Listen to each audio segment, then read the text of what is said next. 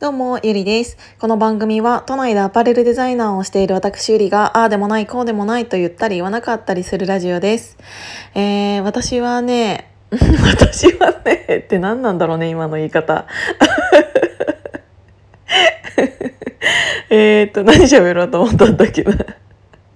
えー、昨日は、うんと、五反田のスナックキャンディーっていう会員制のスナックで、えっ、ー、と、ママをやってたんです、代理ママをやってたんですけど、うんと、いろいろ、私は今、えっ、ー、と、前置きでもお話しした通り、アパレルのデザイナーが、えっ、ー、と、本業なんだけど、うんと、そのキャンディーカレーの、えっ、ー、と、ランチをし始めてから早1ヶ月で、1ヶ月で私、約200食のカレーを売ったんですよね。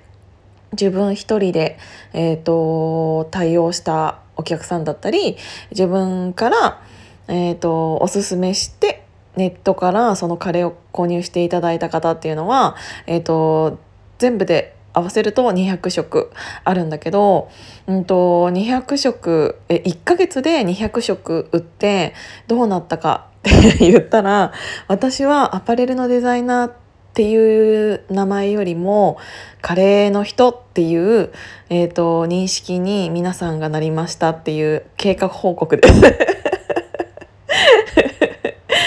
なんか自分がデザイナーだから前にデザイナーを押し出さなきゃいけないっていうのってないと思っていてなんなら私サロンの中でも一番最初に、えーと、自分の名前をなんて言うんだろう知られ始めたのは完全にこのヒマラヤだったしでヒマラヤをやることによって、うんと聞いていただいている方が増えて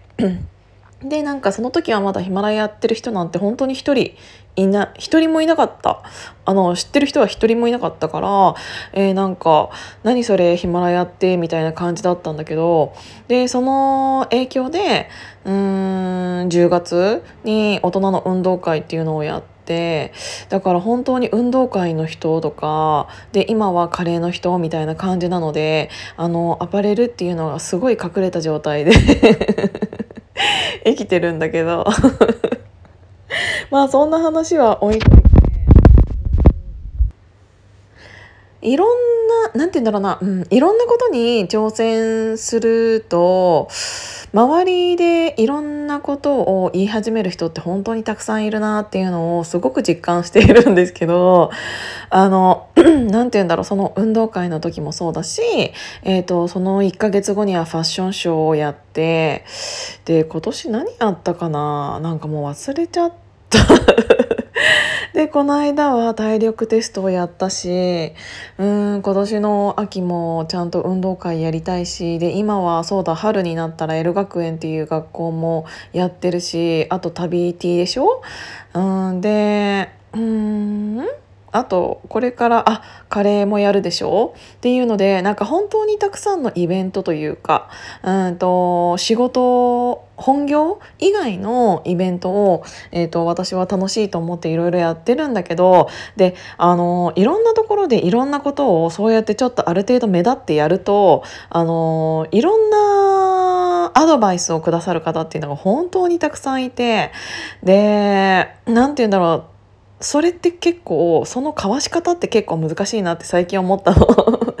だって、うんと、西野さんもよく言ってるけどそのイベントについて一番考えてるのは私だからって思って。あのその考えは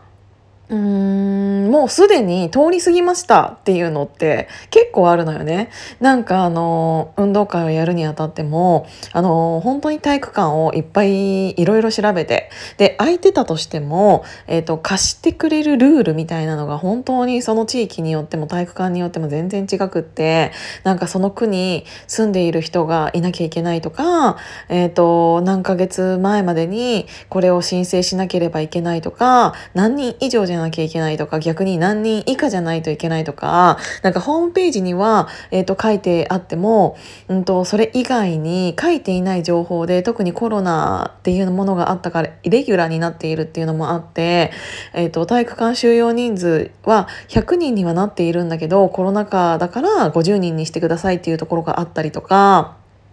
本当にたくさんのルールみたいなのがあってそれを本当に一個一個調べたわけ。その上ででもやっぱり都内はできないなっていうことになったから、えーと、茨城の、うんと、筑波ら辺にある、えーと、体育館になったんだけどっていうのも全部決めた後に、えーとここの体育館はまだ空いてるよとかいろいろね教えてくださるのはすごく嬉しいんだけどもうそこ調べたからっていう。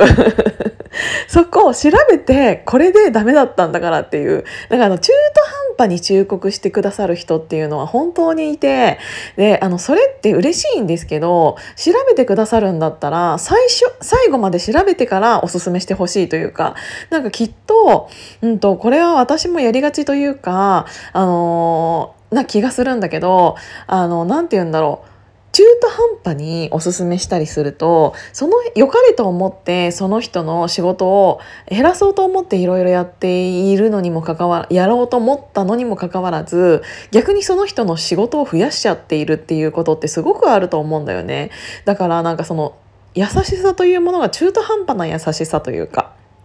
ってなっている人って本当にたくさんいるからなんかその自分がこれから何かをやることによってあのそういうのってどんどんどんどん増えていくと思うんですよね。なんだけどってなった時にそういう意見をくださる人っていうのをどれだけえっ、ー、と何て言うんだろうなどういう対応をしてえっ、ー、とあやしん？養っていけばじゃなくてえっ、ーとと言葉が出てこない。やり過ごしていけばというか。あのちゃんと,、えーと、でもその人になんかもうそこ調べたんでもうあの仕事増やさないでくださいって例えば言ったとしたらもうその人は一生意見を言ってくれなくなるんですよね。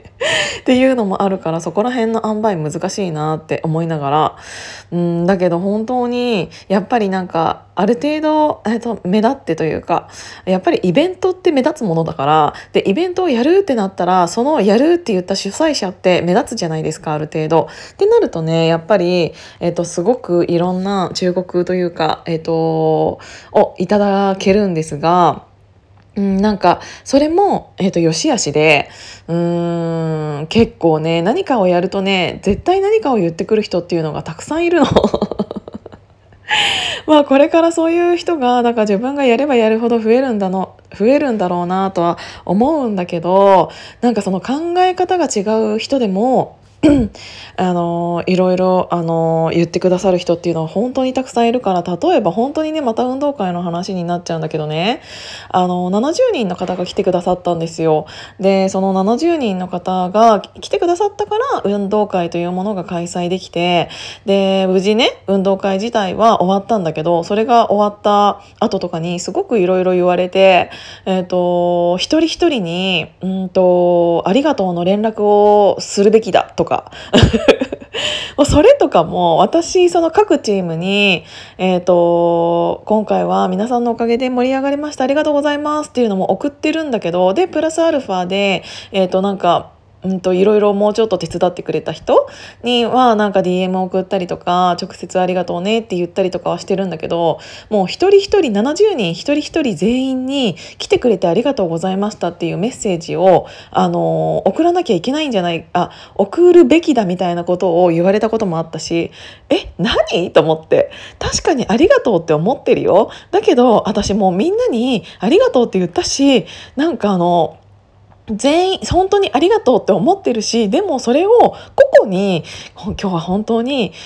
来てくれた来てくれてありがとうございましたって送らなきゃいけないの？と思って。でもなんかそこら辺とかもなんか私からしたらウィンウィンだと思っていたんですよ。あの私は主催をする。で、えーと、皆さんは参加する。で参加する側もいやいやじゃなくてちゃんと自分が出たいと思ったから、えーと、お金を払って来てくださったっていう認識だったのにこっちがそんなにありがとうございますって言わなきゃいけないということはしかも一人一人に。っていうことはなんかあの私があの来てもらったっていうなんかクラファンの支援みたいな感じに思ってたのかなとか思っちゃったりとかだからもう本当に運動会一つをとってもあの認識の違いとかズレってっていうのは本当にたくさんあるからこれからイベントとかクラファンとかいろんなことをやろうとしている方って本当にたくさんいらっしゃると思うんですけどあのそうするとあのそういうことを言ってくださる人もたくさんいるからその中でも自分で大切にしたい意見とそうじゃない意見っていうのは、えー、とまとめて対応した方がいいよって思ったので今日はそんなお話をさせていただきました。今日も聞いていただいてありがとうございます。じゃあまたね。